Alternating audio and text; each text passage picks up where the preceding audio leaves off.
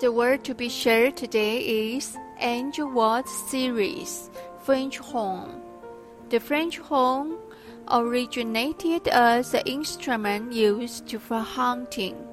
The original French horn was made for horn and slowly evolved into a round shape, which can be carried on the shoulders and played with arms propped up.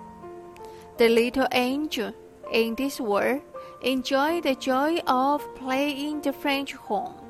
The innocent little angel played vigorously, want to spread the music to every corner of the world and deliver to everyone's heart. The sound tube of the French horn will turn it into the flower of alocasia, as if spring was coming. It made people feel relaxed and happy. The work is so beautiful. The music is the best medicine to cleanse the soul.